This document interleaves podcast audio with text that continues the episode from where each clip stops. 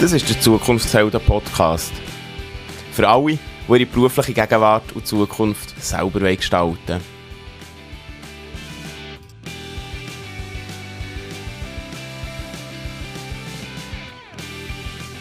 Du hörst die Stimme von mir.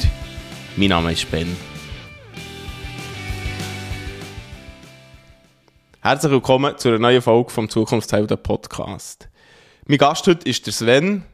Und wenn er nicht auf dem Fußballplatz steht, dann ist er Vater und Hausmann. Und über das reden wir heute. Herzlich willkommen und schön nimmst du dir Zeit. Hallo Ben, merci vielmals. Ich habe gesagt, du bist so in zwei Rollen und beide Rollen sind irgendwie nicht so ganz alltäglich. Also für dich sind sie total normal, aber für die meisten glaube ich nicht so ganz alltäglich. Aber äh, ganz am Anfang, weißt du noch, was du hast werden als Kind? Boah, das ist schon schwierig. Ich probiere mich dort immer wieder daran zurückzuerinnern, wo mein Weg mal her will. Und ich, ich weiß es gar nicht mehr. Also wahrscheinlich so die gleichen Kindheitsträume wie jeder, irgendwie Astronaut und Feuerwehrmann. Und dann irgendwann wird es realistischer und, und man entscheidet sich für einen Weg. Und ja, aber wirklich was genau, kann ich dir nicht mal mehr sagen. Er muss sicher nicht das, was ich heute mache. Also das hätte ich mir nie geträumt oder nie vorgestellt, das wollte ich werden. Also auch nicht Fußballprofi, der jetzt irgendwie naheliegend wäre oder nach dem, dem Schiri? Nein, gar nicht. Also ich habe immer schon gerne Fußball gehabt, auch gerne Fußball gespielt.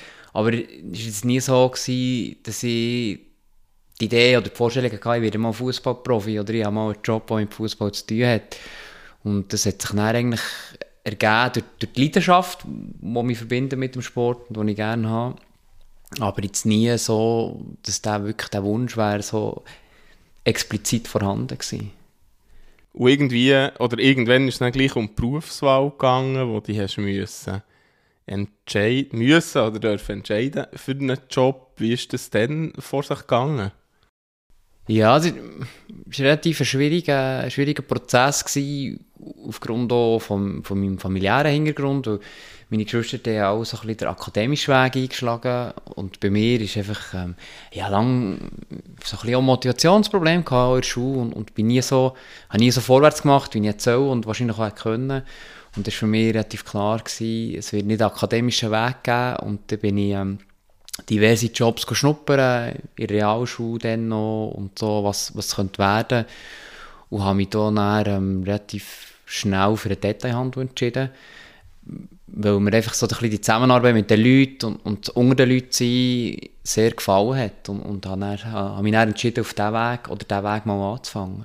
Und das hast du aber dann auch gemacht, also du hast einen Eingeschlag gut gemacht? Das habe ich dann gemacht, genau, ich habe dann die Lehre gemacht, ähm, habe dann die Lehre auch abgeschlossen und habe dann auch noch auf diesem Beruf gearbeitet und es war schon, schon sehr eine schöne Zeit, gewesen. sehr, sehr viel gelernt und sehr viele coole Menschen lernen kennen dort und habe gleich gemerkt, dass es irgendwie nicht so meine Zukunft kann sein kann. Auch schon ein bisschen aus dem Grund mit, mit, äh, mit, mit meinem jetzigen Job als Fußballschiedsrichter, wo wo immer mehr bergauf gegangen ist, wo dann so ein bisschen Konflikt sie, sie auftaucht mit Samstag arbeiten im Laden, aber gleichzeitig sollst du am Samstag auf dem Schubplatz stehen und dann dort irgendwie so wie, wie die mal entscheiden, was willst, was ist dir wichtiger und für mich war dort relativ klar gewesen, ich will, ähm, können weitermachen auf dem Fußballplatz und das mit dem Verkauf habe ich eh nicht so Zukunft gesehen und habe mich dort entschieden, halt mich ein um, umzuorientieren, dass ich den Fokus besser auf den Fußball legen kann. Und eben, du sagst, der, der Schiedsrichterprozess oder Schiedsrichter zu werden, das passiert nicht von heute auf morgen. Also Schiri ist man vielleicht mal, aber wenn man jetzt in, in eine höhere oder höhere Liga will, das ist schon früh, also das hat schon früh angefangen. Ja, das ist ähm, etwas, also mit 15 habe ich die Grundausbildung gemacht dann. Und das ist auch der gängige, der gängige Weg für in der Schweiz für Schiedsrichter zu werden. Man macht mal Grundausbildung, dann fängt man bei den Junioren C, eigentlich bei der untersten Klasse ähm, an mit Spielleitung und, und arbeitet sich dann wieder durch jede Liga auf. Und ähm, ja, auch dort auch wieder einen Moment gebraucht, wie überall ein bisschen in meinem Leben. Ich habe lange noch nebenan geschootet und das hat mich mehr erfüllt als die Schiedsrichterei. Und, und irgendwann habe ich auch dort Leute lernen kennen, die mich dann mitgenommen haben, mitgezogen haben, gemeinsam mit Trainings, Anlässen, ähm, wo ich auch andere Leute dürfen lernen kennen, die dann gemerkt haben, oh, dieser Bub könnte noch ein bisschen Potenzial haben. Und, und durch das bin ich in so ein kleines Förderprogramm reingekommen. Aber du, du ja, du, es braucht lang, also du fährst wirklich in der untersten Liga an und dann geht es Schritt für Schritt die Ligen darauf, bis du mal, sag jetzt mal, in der zweiten Liga bist, in der Region und merkst, hey, cool, jetzt hast du gleich schon etwas erreicht und, und ja, wo du musst sagen, vielleicht im Shooten wäre das hier das Maximum und, und der Schiedsrichterei liegt halt dann plötzlich noch ein bisschen mehr drin. Und dann bist du im Verkauf, gewesen. du hast gemerkt, ja, mit dieser möglichen Schiri-Karriere geht, geht das vielleicht nicht äh, so harmonisch her und hast dann irgendetwas anderes noch anfangen machen oder ins Auge fassen. Ja, genau, ja, so, also das Hauptproblem war ja, der wenn du hast du müssen verfügbar sein. Das ist heute auch noch so. Also du kannst nicht sagen, ja, ich bin Schiedsrichter, aber ich pfeife dann nur immer am Mittwoch am Abend. Dann pfeifst du relativ wenig, sondern es heisst einfach, Samstag sind die meisten Matches, also musst du am Samstag können pfeifen. Und das ist halt relativ schwierig mit dem Verkauf, weil das halt auch im Verkauf einer der stärksten Tage ist. Und dort grundsätzlich kann einfach so machen frei oder einfach jede Woche kann frei. Und darum habe ich mich dort entschieden, ein bisschen, um zu ähm, organisieren und zu umorientieren beruflich und, und dann so ein bisschen den Bereich Marketing überschillen und habe mich dort ein bisschen umschulen mit Weiterbildung und mit Praktikum, wo ich dann wirklich halt ins Büro gewechselt habe. Das würdest du sagen, war hilfreich gewesen, auch für deine weitere Karriere? Definitiv. Das war ähm, etwas vom Entscheidendsten gewesen, ähm, einfach geregelte Arbeitszeiten zu haben. Das heisst, so ein bisschen 9 to 5, du kannst um 5 Uhr kannst du Feierabend machen, du kannst dein Training gehen, du bist am Wochenende voll verfügbar, um für die Matches zu machen. Und dort hat meine Karriere dann als Fußballschiedsrichter nochmal einen Sprung vorwärts gemacht. Ich bin dort noch schneller, noch weitergekommen. Genau. Irgendwann bist dann Vater geworden auch. Also da hast einen Job gehabt du bist Vater geworden und bist noch Schiedsrichter gewesen, wo eben mehr ist als, das ja immer auch so ein bisschen nach Hobby bis zu einem gewissen, ist ja nicht ein Vollzeitberuf und das sind so die drei Sachen irgendwo im Raum gestanden. Ja, genau, es ist eigentlich, ja dort, ähm, 80 Prozent ist es gewesen, habe ich gearbeitet, ähm, bin nebendran, dann zumal noch in der dritthöchsten Liga unterwegs gewesen als Schiri, also Promotion League schon relativ intensiv gewesen, wenn relativ viele Trainings äh, absolviert, um auf diesem Fitnesslevel zu sein, auch sonst relativ viel geschafft. Ähm, jedes Wochenende irgendwo in der Schweiz schon. Also es war nicht mehr regional, gewesen, sondern es ist wirklich die Matches, es war schon in der ganzen Schweiz, gewesen, durch die Schweiz durchgereist und die Matches gemacht. Und ähm, ja, die Kinder sind dann auf die Welt gekommen, wo ich nachher auch im Winter aufgestiegen bin in die Challenge League, also in professionellen Fußball. Und dann habe ich gemerkt, ui, jetzt wird es eng, jetzt ist, wirklich, ist es nochmal intensiver vom Pfeifen, nochmal mehr Ansprüche an mich, an meine Leistung auf dem Platz, plus noch daheim, wo auch relativ viel wird ändern und noch der Job. Und das ist, äh, rückblickend ist das schnell sehr, sehr eine happige Zeit gewesen, ja.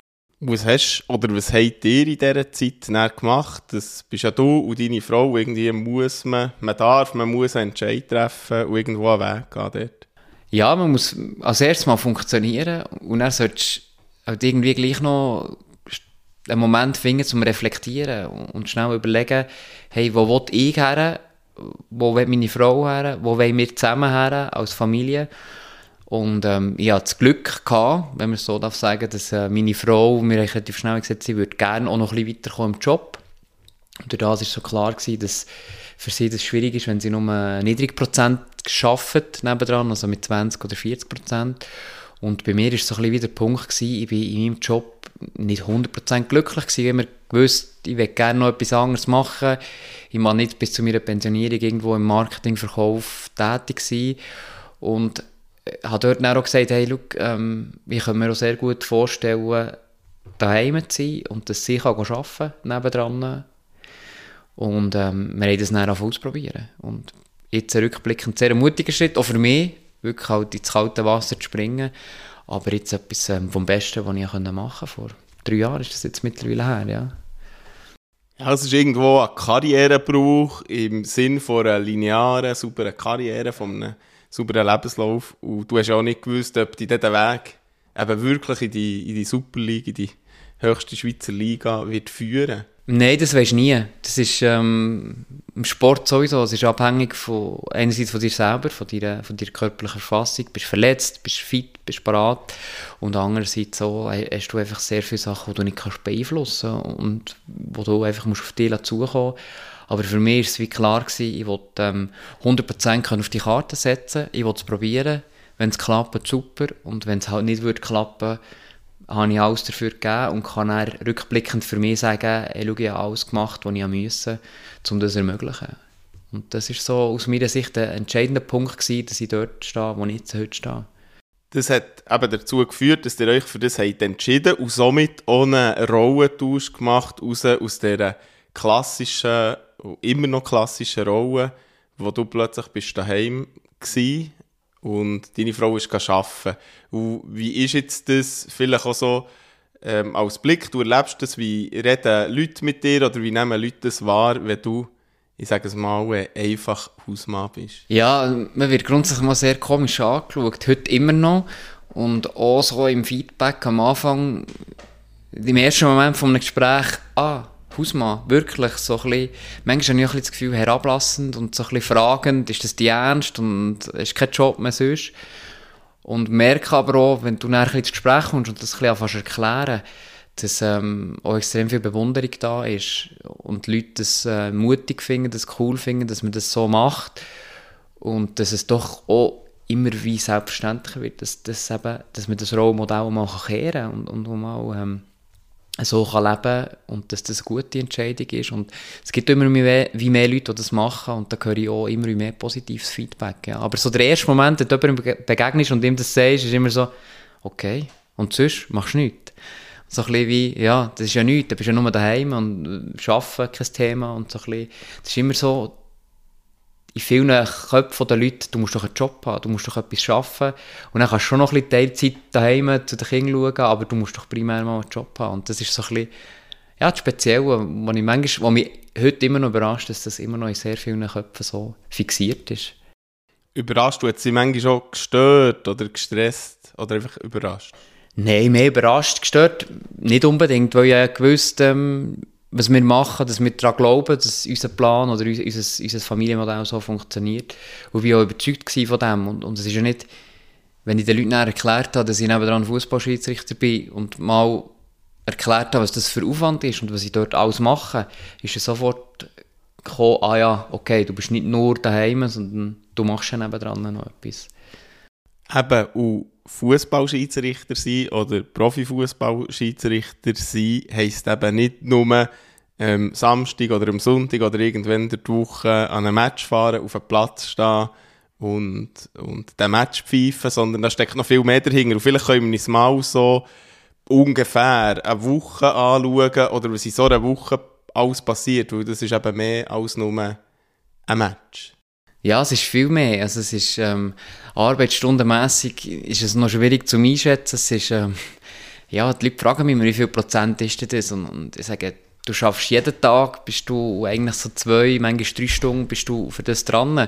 Es ist nicht immer am Stück, es ist manchmal, hast du mal eine halbe Stunde, wo der Match vorbereitet oder nachbearbeitet ähm, aber was sicher ein grosser Teil sind, sind Trainings und da reden wir eigentlich von anderthalb bis zwei Stunden täglich, wo du dort investierst oder wo ich dran bin mit, äh, mit Training, sei das ähm, für mich alleine, sei das in einer Gruppe, sei das mit einem Personal Trainer, wo, wo man wirklich ähm, spezifische Sachen trainieren und nachher ist schon die ganze Geschichte für Matchvorbereitung. Also wir können nicht einfach auf den Platz oder am Matchort herfahren, auf den Platz stehen und dann pfeifen wir mal an mal an und schauen, was passiert, sondern es ist wirklich ähm, es ist eine Vorbereitung dahinter. Man analysiert die zwei Mannschaften, die man hat, die Spieler, die man auf dem Platz hat, man setzt sich mit, mit, mit dem auseinander, überlegt sich, was kann passieren heute, was haben wir für einen Matchplan, wie wollen wir das Spiel leiten. Und das ist, ähm, das ist auch ein grosser Teil, der meistens so ein bis zwei Tage vor dem Match ansteht, die ganze Vorbereitung. Nachher ist ähm, am Matchtag selber natürlich ähm, die Anreise selber, je nachdem, wo der Match ist, auf St. Gallen, auf Genf, ins Tessin, hat man eine längere Reise vor sich, man plant die, man reist an und nachher ist es, sind die 90 Minuten im Stadion. Das ist, äh, wie sich eigentlich jeder kann vorstellen kann. Man steht auf dem Platz, pfeift den Match und dann gehen wir nach dem Match wieder in die Kabine und dort ist eigentlich der erste Teil ist ein Debriefing mit einem Coach, wo man direkt vor Ort macht Und nachher geht es in die Detailanalyse ähm, wo dann meistens noch so zwei, drei Tage nach dem Match andauert, wo man die ganze Videostudium macht daheim, von seiner eigenen Leistung, von den Schlüsselsituationen, die man vielleicht hatte im Match, von den Szenen, die der Coach da angesprochen und dann ist man dort noch im Austausch über eine Plattform, wo man tut Video kommentieren und, und das Ganze nochmal aufarbeiten. Und nachher erst ist der Match abgeschlossen und dann ist es vielleicht Mittwoch und dann ist schon wieder die nächste, der nächste Match vor der Tür, also man bereitet schon wieder den nächsten Match vor und zwischen noch trainieren. Also sehr, sehr intensiv. Aber ähm, ja, wenn man es gerne macht, und, und das mache ich sehr gerne, dann ist das auch sehr erfüllend, die Tätigkeit. Und eben wichtig, es ist auch ein Job. Also es ist ein echter Job, es ist eben nicht ein Hobby nebendran ab einem gewissen Punkt. Richtig, genau. Es ist nicht, viel immer noch das Gefühl, ja, du, du, machst das, du verdienst zwar jetzt ein etwas, du bist ja ähm, in die Profiliga wo du unterwegs bist, da gibt es ein bisschen Geld, das ist richtig, aber es ist halt immer noch, ich sage, in der Schweiz haben wir, ähm, haben wir sieben Teil professionalisierte Schiedsrichter, wo, wo vertraglich wo einen Vertrag haben und so geregelt ist, wie viel dass sie nebendran noch dürfen arbeiten. Und das sind einfach unsere sieben internationalen Schiedsrichter, die das haben und wir, die unten dran sind, wir haben das in dem Sinne nicht. Bei unserer Superliga heisst du darfst Maximum 80% arbeiten, dass du die Leistung kannst bringen Und wenn wir es aber auf dem Papier anschauen, mit den Arbeitsstunden ist 80% extrem viel, je nach Job, wo du schaffst, dass du das alles professionell noch machen kannst. Und das ist einfach für mich persönlich, ist das schon ähm, relativ früh klar gewesen, dass ich das nicht will. A, mit den Kindern daheim, ich will etwas von meiner Familie, ich will etwas können, äh, erleben dort und B auch, dass ich einfach gerne vielleicht ein Spürchen professioneller als andere oder einfach für mich selber brauche ich sehr viel Professionalität, dass es stimmt, dass ich auf dem Platz stehe und meine Leistung kann prüfen und dann bin ich dort auch bereit, halt noch, noch ein bisschen mehr zu investieren. Und, ähm, aber ja, es ist so, es ist ein Job und, und es ist eigentlich ein Job, wie viele andere auch haben, die halt einfach am Morgen aus dem Büro, also morgen aus dem Haus gehen ins Büro und am Abend wieder heim. Bei mir sieht er einfach ein anders aus von, von der Tätigkeit A und B auch vom, von der Zeit, von der Verteilung der Zeit. Das findet zu unterschiedlichen Zeiten statt, das ist nicht fix. Sehr dynamisch, wenn man so will. Jetzt tauchen wir noch so ein bisschen in das Schiedsrichter sein ein, oder was der dazugehört, vielleicht auch ähm, paar Gedanken dazu oder vielleicht greifen wir auch ein paar Mythen auf. Und jetzt etwas, wo, wo ich mir vorher überlegt, sind Schiedsrichter Einzelkämpfer? Nein, nein. Ähm, am Schluss ja, weil du bist eigentlich kämpfst du für einen Platz zu oben. In einem Land, in einem UEFA-Ranking, am Schluss wird jeder die Spitze. Das ist das Individuum, das ist unser Ehrgeiz, den wir haben. Also, von einem Sportler sowieso, er will der Beste sein. Und das ist bei uns schlussendlich irgendwo durch nicht anders. Aber wenn wir nur für uns würden schauen oder nur einen, gingen wir kaputt, das funktioniert gar nicht. Also, das heisst, einerseits schaffen wir sehr stark im Team während dem Match. Ähm, das Team in der Super League besteht aus, aus, vier Leuten vor Ort im Stadion, plus zwei, die in Volkenzwil hocken, in den Bildschirmen. Und das, so sind wir ein Sechser-Team, das diesen Match leiten. Und das ist nicht ich, der Schiedsrichter auf dem Platz, bin der Chef. Ich entscheide schlussendlich, ich entscheide definitiv, aber ich habe Assistenten, habe Nummer 4, ich habe Videoschiedsrichter, die mich unterstützen, die mir, die mir helfen. Und ähm, es ist in dem Sinne mehr eine Zusammenarbeit. Und so ist es in diesen 90 Minuten sicher nicht ein Einzelkämpfer. Und auch in der Zeit vor und nachher, also ich persönlich profitiere sehr davon, in der Gruppe zu trainieren, mit anderen Leuten mehr auszutauschen, über Matches, die man hatte, über Situationen, die man hatte. Ähm, ich glaube, das ist notwendig, weil das kann man für sich alleine gar nicht ähm, aufarbeiten und, und, irgendwo zu einem Punkt bringen. Da braucht man immer irgendjemanden, der ihm kann helfen kann, sei es ähm, regeltechnisch, sei es psychologisch, wenn man schwierige Situationen hat auf dem Platz, dass du dort jemanden hast, wo du weißt, wir können zusammen reden und das aufarbeiten. Von dort her ist es ist sehr, sehr viel Team, aber am Schluss ist es auch gleich so, jeder will zu Stufe, das ist unser Ehrgeiz, den wir haben, das ist gut, haben wir den, der braucht so und dort durch ist dann schon wieder, bist du dann schon wieder Einzelkämpfer, ja. Auch so die, die Rolle, glaube ich, immer, oder wissen, wo man sich befindet in dem Moment. Genau. Es ist ja, und das finde ich auch das Schöne, es ist nie, oder ja, Einsätze als Schiedsrichter, ja, Einsätze als Nummer 4, ja, Einsätze als Videoschiedsrichter.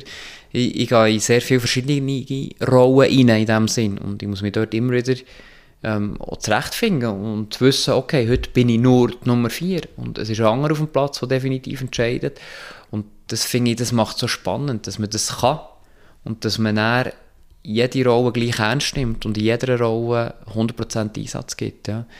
Und das ist etwas, was am Anfang sicher nicht so einfach ist, aber mit der Zeit auch doch ein bisschen reinkommt und dann weiss man, wie es funktioniert und es geht und auf was es in welcher Rolle ankommt und dann funktioniert das sehr gut.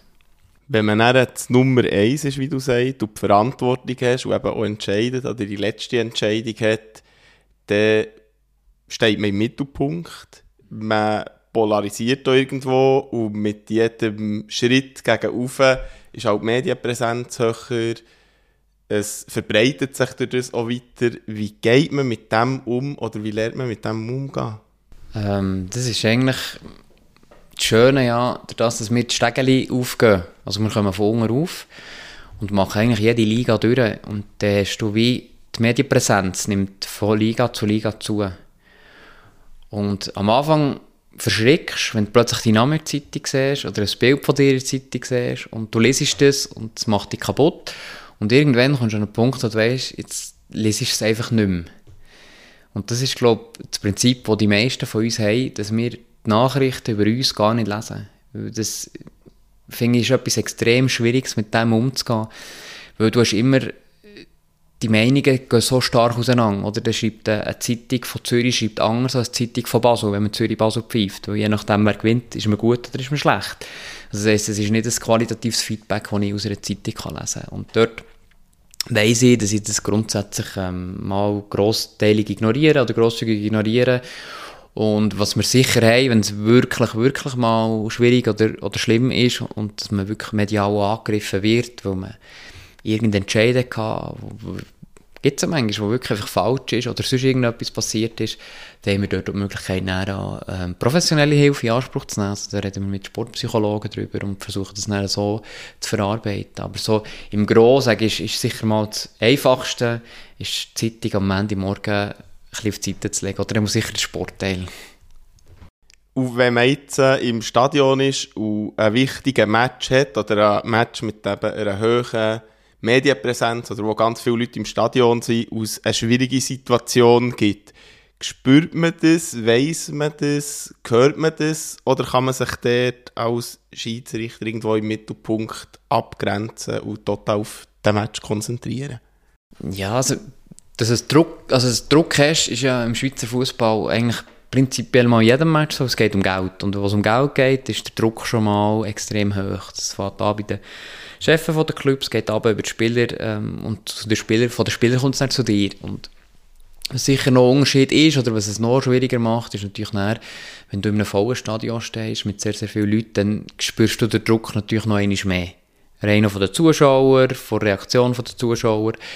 Ähm, was ich aber merke, oder was mir sehr hilft, du kommst eigentlich durch das, dass wenn du, wenn du viele Leute hast im Stadion, kanalisierst du viel mehr und du kommst so in einen Tunnel rein und funktionierst mit dem Adrenalin, ist es mehr einfach wie, du gehst da durch, machst die Match und lässt dir das eigentlich viel, viel weniger zur Ruhe bringen. Und ich habe manchmal das Gefühl, es ist fast einfacher, als wenn du irgendwie ein Match hast, wie wir jetzt lange hatten, dank Corona, ohne Zuschauer, ähm, dass, dass du dort nicht irgendwie anfängst studieren und merkst, oh ja, heute geht es ja um das oder es geht um das und oh, wenn jetzt hier kein Penalty ist, dann verlieren die und so. Und wenn du viele Zuschauer hast und, und etwas läuft im Match, dann bist du viel, viel fokussierter und du machst dir die Gedanken, sag jetzt mal gar nicht, oh, das geht ja um so viel in diesem Match oder oh, wenn die verlieren, werden sie nicht Meister oder steigen nicht auf. Sondern das kannst du wie ausblenden und das realisierst vor dem Match, bis du abpfeifst. Und dann nach dem Match, wenn du schaust, aha, das Resultat, was, was heisst das jetzt? Jetzt ist der aufgestiegen oder jetzt ist der Meister geworden und dann ist es wieder ein Thema. Auf sonst während dem Match machst du dir die Gedanken nicht. Weil du bist so im Tunnel, du bist so fokussiert auf dem, was du machst, dass das gar nicht, äh, gar nicht aufkommt. Du hast gesagt, so in einem Match, dass, dass ich Dyna also Dynamik im Sinne von eben, vielleicht geht es geht immer um viel, hast du gesagt. Man merkt es aber auch den Spieler an. Jetzt triffst ja du auf Spieler, also eben auf Trainer und, und Betreuer. Was ist das oder wie kann man sich oder muss man sich so eine Beziehung zwischen Schiedsrichter und Fußballer vorstellen? Es ist eigentlich grundsätzlich sehr eine respektvolle Beziehung, weil ähm, wir kennen einander, wir begegnen einander relativ viel. In der Schweiz haben wir in den zwei Profiligen eine sehr kleine Liga, also es sind zweimal zehn Teams. Durch das haben wir jede Mannschaft mehrmals in der Saison. Und das kennt man natürlich die Spieler auch, auch besser oder weniger gut. Das ist immer so, äh, wie es überall ist. In einem Team ist es in einer Fußballmannschaft nicht anders. Es gibt Leaders dort, es gibt die, die die die Mannschaft anführen und die ein bisschen hervorstechen. Und mit denen hat man vielleicht ein bisschen mehr Kontakt, weder mit denen, die einfach ihren Job machen, relativ still und dann wieder weggehen. Und ähm, mit denen ist es eigentlich äh, mit den meisten relativ respektvoll. Man begegnet einander vor dem Match, man tauscht sich vielleicht mit zwei, drei Wörtern aus, fragt, wie geht's. Relativ kollegial, wie man das, würde jetzt mal sagen, auch in einem Grossraumbüro kennt, mit Arbeitskollegen.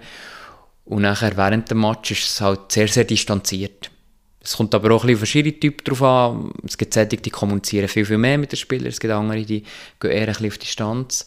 Ähm, dort ist dann jeder in seiner Rolle rein. Und in diesen 90 Minuten gibt so Situationen, die halt nicht okay sind, wo der Spieler zu viel macht, zu viel Gestik, zu viel reklamiert und das halt dann muss bestraft werden, dass Foul zu viel macht, nicht einverstanden ist. Und dann gibt es dort ähm, durchaus auch Meinungsverschiedenheiten.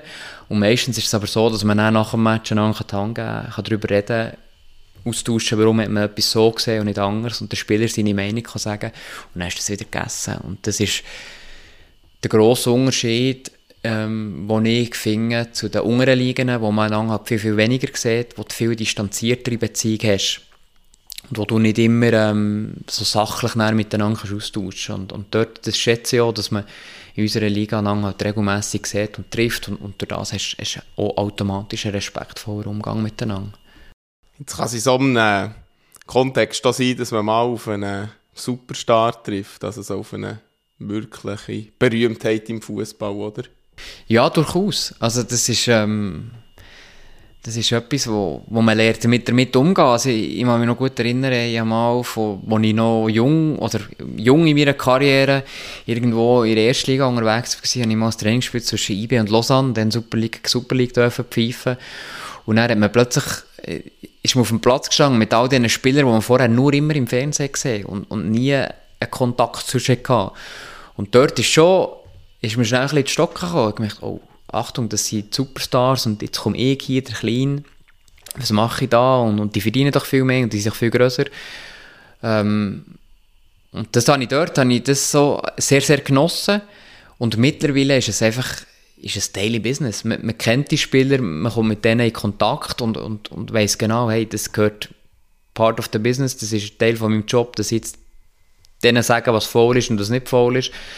In dem Sinn, die führen in diesen 90 Minuten und nachher bin ich wieder weg. Und, und, und das funktioniert sehr gut. Und ich glaube, es wäre falsch, wenn wir dort als Schiedsrichter zu viel Respekt hätten vor ihnen. Oder Angst sogar. Respekt unbedingt, aber nicht, dass wir Angst haben vor ihnen und das Gefühl haben, oh, der ist so gross, dem kann ich, nicht, dem kann ich nicht eine gelbe Karte geben oder gegen den kann ich nicht das Vorpfeifen, weil das ist doch ein Superstar. Und ich glaube, das darf es nicht sein und das darf so nicht werden. Und dort sind wir, glaube ich, alle Profis genug, dass wir das so können. Gibt es innerhalb von diesem Job Schiedsrichter Sachen, wo du sagen das sind absolute Sonnenseiten? Ja, gibt es durchaus. Und das Schöne ist eigentlich, wenn du, wenn du ein Match pfeifst und nach dem Match aus dem Stadion kannst gehen und sagen, hey, wir haben einen guten Job gemacht heute, ähm, den Entscheid gestummen und mehr oder weniger alle sind zufrieden. Das ist so ein bisschen das Schönste. Das hat man nicht so häufig, weil meistens ist immer einer nicht zufrieden, der, der verliert. Ähm, aber wenn man das so ein bisschen erreicht und, und kann sagen, hey, wirklich einen guten Job gemacht, die Teams sind zufrieden, es war eine gute Stimmung, man hat einen guten Fußballmatch ermöglicht, dann gibt es ein sehr, sehr ein positives Gefühl und man geht auch mit einem sehr guten Gefühl dann wieder heim. Gibt es so Schattenseiten oder Sachen, wo man nicht so gerne darüber redet? Wie überall. Also ich, ich glaube, Fehler machen ist ist nicht, ähm, oder Fehler machen, dazu stehen, die analysieren und daraus lernen, ist, ist glaube prinzipiell nicht unbedingt die Stärke von einem Menschen, habe ich das Gefühl. Und das, das merke ich auch bei mir. Das ist, wenn ich einen Fehler mache, dann knackt das mal an mir, an meinem Ego und dann weiss ich ja, oder dann rege ich mich mal primär darüber auf, warum mache ich den Fehler? Das darf mir doch nicht passieren. Und das ist so der Moment, wo man dann so denkt, ach, warum? Und, und, und wo einem auch so wieder ein bisschen abschlägt und, und vielleicht auch wieder ein bisschen auf den Boden bringt und dass man sich muss zusammennehmen muss und dann ähm, dort daraus wieder kann lernen und kann weitermachen und, und ich glaube, das ist so das Auf und Ab. Also manchmal, manchmal ist es schön und handherum bist du wieder am Boden, weil irgendein äh, Match hast mit zwei, drei Fehlern drin und eine schlechte Bewertung bekommst und weißt, hey, eigentlich könntest du es doch besser und warum ist es heute nicht gegangen? Und dass du dich an dem nicht kaputt machst und an dem probierst wieder aufzustehen. Genau so die Fehler kommen auch von uns, eben, weil ihr das analysiert. Wenn man jetzt im Match innen ist und einem etwas passiert, man muss ja extrem schnell reagieren und extrem viel im Blick haben. Merkt man das näher im Verlauf auch? Oder ist das etwas, was wirklich erst nach dem Match auftaucht? Nein, du merkst es viel im Verlauf. Ähm, du hast, was man eigentlich ja nicht darfst, oder das Optimal ist, wenn du auf dem Platz stehst, du, du triffst Entscheidung, du hakst dich ab und dann kommt die nächste Entscheidung. Und so gehst du weiter. Zack, zack, zack, zack. Penalty, ja, gut, nein, gut, weiter, weiter, weiter. Und du denkst nicht über die Entscheidungen nach. Das wäre der Optimalfall. Dann bist du im Kopf parat, dann bist du frisch, dann kannst du jede Entscheidung von null nehmen. Und oft ist es aber so, wenn du so, sag jetzt mal, eine kritische Entscheidung hast, eine Penalty-Entscheidung, ähm, wo du nicht 100% sicher bist, du siehst, oh, der könnte ihn berührt haben, vielleicht hat er auch noch ein bisschen den Ball gespielt, du, du entscheidest dich für, für weiterzuspielen. Und dann beschäftigt dich das oft noch ein bisschen. Also du denkst nicht darüber nach, ist es wirklich richtig gewesen? Oder wäre es nicht gescheiter gewesen, jetzt Penalty zu pfeifen? Und das ist so ein bisschen, nimmt dich immer wieder ein bisschen mit. Und dort ist eigentlich so ein bisschen Kunst oder das Ziel, dass wir lernen, das abzuhaken und weiterzugehen. Und das klingt manchmal super und manchmal klingt es nicht. Und das habe ich auch schon gehabt, wo ich Entscheidungen getroffen habe, dass das halt nicht so ein bisschen äh, Abflachung kommt im Spiel, dass man sieht, oh, jetzt ist er nicht mehr 100% bereit. Jetzt ist, irgendwo stimmt etwas nicht. Und das Schöne ist ja, das sieht meistens der Zuschauer im Stadion nicht. Das, das ist das, was die Experten sehen, der Coach im Stadion sieht oder wo man in der Videoanalyse sieht, oh, nach dem Entscheid hat irgendetwas nicht mehr gestimmt. Und es hat mehrere kleinere Fehler gegeben, zum Beispiel ein falscher Einwurfentscheid, falscher Abstoß, Eckbauentscheid oder irgendwo im Stellungsspiel etwas falsch gemacht, wo man sieht, der denkt noch über etwas nach. Und das ist das, wo das Schöne, oder zum Glück, sage ich, sieht das nicht jeder, das sieht Profis, die wissen, wie, wie äh, es wirklich sein, wie sollte der aussehen auf dem Platz, wie sollte der wirken auf dem Platz. Und dort merkt man es manchmal, und das ist, glaube ich, auch menschlich. Ich glaube, ähm, wenn man einen Fehler macht oder eine Situation hat, wo man weiss, uh, das war vielleicht nicht ganz richtig gewesen, oder vielleicht hätte ich da gescheiter etwas anderes gemacht, ähm, dass man dort noch ein bisschen dran studiert. Und, und im Shooter ist es halt einfach so, wir haben ein paar Sekunden Zeit zum Entscheiden. Wir sehen die Situation einig oder wir sehen sie nicht einmal richtig. Wir müssen uns die Putzleteile von den Bildern im Kopf zusammensetzen und anhand von denen entscheiden. Und dann kann es einfach immer wieder sein, dass irgendein Putzleteil falsch zusammengesetzt wird und dass man falsche Wahrnehmung hat und das dann auch falsch entscheidet. Und die absolute Gewissheit hast du auf dem Platz nie. Die ist erst nach dem Match, wenn du die Bilder anschaust. Gibt es Begegnungen in deiner beruflichen Laufbahn, also so in der gesamten, gesamten beruflichen Laufbahn, wo dir in äußerst positiver oder vielleicht auch oder äußerst negativer Erinnerung sind geblieben? Negativ, wirklich äußerst negativ nicht. Es gibt immer wieder Szenen oder Situationen auf dem Fußballplatz, die negativ in Erinnerung bleiben, dass, dass sie das sind Reaktionen von Spielern, ähm, rote Karten, die man hat, wo, wo man das Gefühl hat, wow, warum ist das so rausgekommen? Ähm, Trainer, die man müssen schicken als Nummer 4, was auch immer, die halt einfach negativ sind. Das kann man aber relativ gut abhaken. Also ich kann das relativ gut abhaken und es ist ja nicht so, dass jetzt das irgendwie wirklich nachhaltig negativ mehr eingebrannt wäre.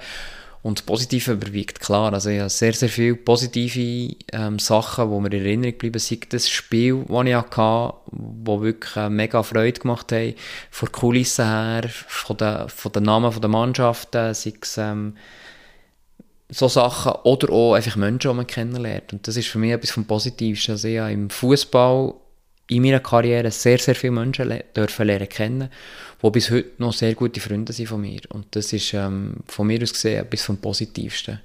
Die Fußballfamilie, wo man immer davon redet, und, und aus meiner Sicht gibt es das wirklich, wir sind alle irgendwo zusammengeschweißt und ich dort wirklich äh, gute Freunde dürfen lernen kennen. Und das ist ähm, etwas vom Schönsten, ja. Viele Berufe verändern sich ja. Sogar der vom Schiedsrichter hat sich verändert mit dem Videoschiedsrichter, also technisch. Hast du das Gefühl, der wird sich in Zukunft noch mehr verändern? Ja, definitiv. Das ist, ähm, ist kontrovers diskutiert, sicher, wie weit will man es verändern, aber von den Möglichkeiten, die man hat, man kann heute mit den Kameras ähm, relativ viel auflösen, wo du siehst, du bräuchtest, ähm, du bräuchtest uns gar nicht mehr so hundertprozentig, wie wir es jetzt machen im Moment. Äh, auf einem Weg finde ich es gut, haben wir die technischen Hilfsmittel können wir die nutzen, gerade so im Bereich wahr, wie wir nicht einsetzen, mit wirklich 100% klaren Fehlentscheiden, sei es Penalty, sei es rote Karten, wo wir die Chance bekommen, unseren Entscheid nochmal anzuschauen, wenn er wirklich falsch ist. Das äh, ist sehr, sehr positiv. Ähm, wie weit dass man dort gehen will, ist nicht an mir zu entscheiden. Und ich bin auch froh, muss ich das nicht entscheiden, weil ich sage, man kann zum Beispiel die ganze Abseits-Thematik mittlerweile wahrscheinlich mit einer Kamera relativ einfach auflösen, dass man ähm, wie im Tennis in-out entscheiden mit einem Videosystem kann auflösen es kein Menschen mehr braucht. Oder das System ein Zeichen gibt, wenn der Ball draussen ist, drin ist, dass man das so machen kann, das könnte man im Fußball auch. Die Frage ist, wie weit will man gehen, dass die Emotionen vom Spiel noch da sind, dass, dass ähm, das, was der Fußball ausmacht und das sind Fehler, nicht von uns Schiedsrichter oder nicht nur von uns Schiedsrichter, sondern vor allem auch von den Spielern, weil durch Fehler von den, von den Spielern gibt es Goal. Ähm, wie, inwiefern dass man das noch mehr einschränken und dort äh, Technik dahinter setzen, ist die Frage vor Zukunft und dort dürfen zum Glück, das dürfen zum Glück andere entscheiden. Hast du noch persönliche Träume? Ja, die haben immer, sonst wäre etwas nicht gut. Nein, das ist, ähm, ja, ich sage, im Fußball ist sehr, sehr vieles möglich und, immer schon ein Traum, oder von was ich immer geträumt habe, ist irgendwann mal in der Champions League auf dem Rasen zu stehen. Und das, das habe ich, das ist ein Traum von mir und ob das wirklich mal klappt, sei dahingestellt. Ich bin sehr, sehr ein grosses Stückchen näher gekommen der Position, wo ich heute auf ein Match pfeife, das genieße ich sehr und da bin ich auch sehr dankbar dafür. Und der grosse Traum von Champions League Hünne, wenn ich einlaufe ins Stadion, der ist da und, und der wird auch weiterleben. Und solange ich den habe, stimmt so. Und wenn ich den mal irgendwann nicht mehr habe, muss ich glaube aufhören mit der Schiedsrichterei, weil dann ist, ähm, dann ist das innere Feuer erloschen und dann darf man so einen Job aus meiner Sicht nicht mehr ausführen. Jetzt kommen wir noch zur letzten Frage. Und zwar gibt es etwas, was du noch gerne hättest erzählt oder eine Frage, die du hättest gewünscht, dass ich sie gestellt Die haben wir die guten Fragen. Ja, ich glaube nicht. Also, es ist, es ist so, wenn ich, wenn ich ein bisschen zurückschaue auf meine Laufbahn, hätte ich mir das nie geträumt. Also, ich wäre nicht in der 9. Klasse oder auch schon ein bisschen vorher, wäre ich nicht hergestanden und hätte gesagt, wenn ich dann mal 30 bin, stehe ich dort in meinem Leben. Dann, ähm, bin ich Fußballschiedsrichter und Hausmann, das hätte ich mir nie geträumt. Und ich glaube, vielleicht ist das auch der, der Erfolg von meinem Leben, von meinem persönlichen und, und, der schöne Teil, dass ich mich einfach wie ein bisschen führen und, und mehr im Moment gelebt und immer wieder kleine Schritte gemacht und gar nie von Anfang an ein grosses Ziel hatte. Ich wollte unbedingt mal Banker werden, ich unbedingt mal Architekt werden, Arzt oder was auch immer, sondern einfach ein Schritt für Schritt genommen und ähm, geschaut, was mich herführt. Und ja, das ist aus meiner Sicht sehr, sehr wichtig gewesen. Ähm, würde es nicht anders machen. Klar gibt es immer Sachen, die man würde anders machen spezifisch, aber einfach der Großteil, glaube habe ich, habe ich relativ viel gut gemacht und da bin ich froh und dankbar dafür. Herzlichen Dank für den Einblick und das Gespräch. Merci dir. Das war es für heute. Wenn du Fragen hast oder Anmerkungen zu diesem Podcast, darfst du mir gerne schreiben an ben.zukunftshelden.ch. Schön, dass du dabei gewesen. Wir hören uns. Bis gleich.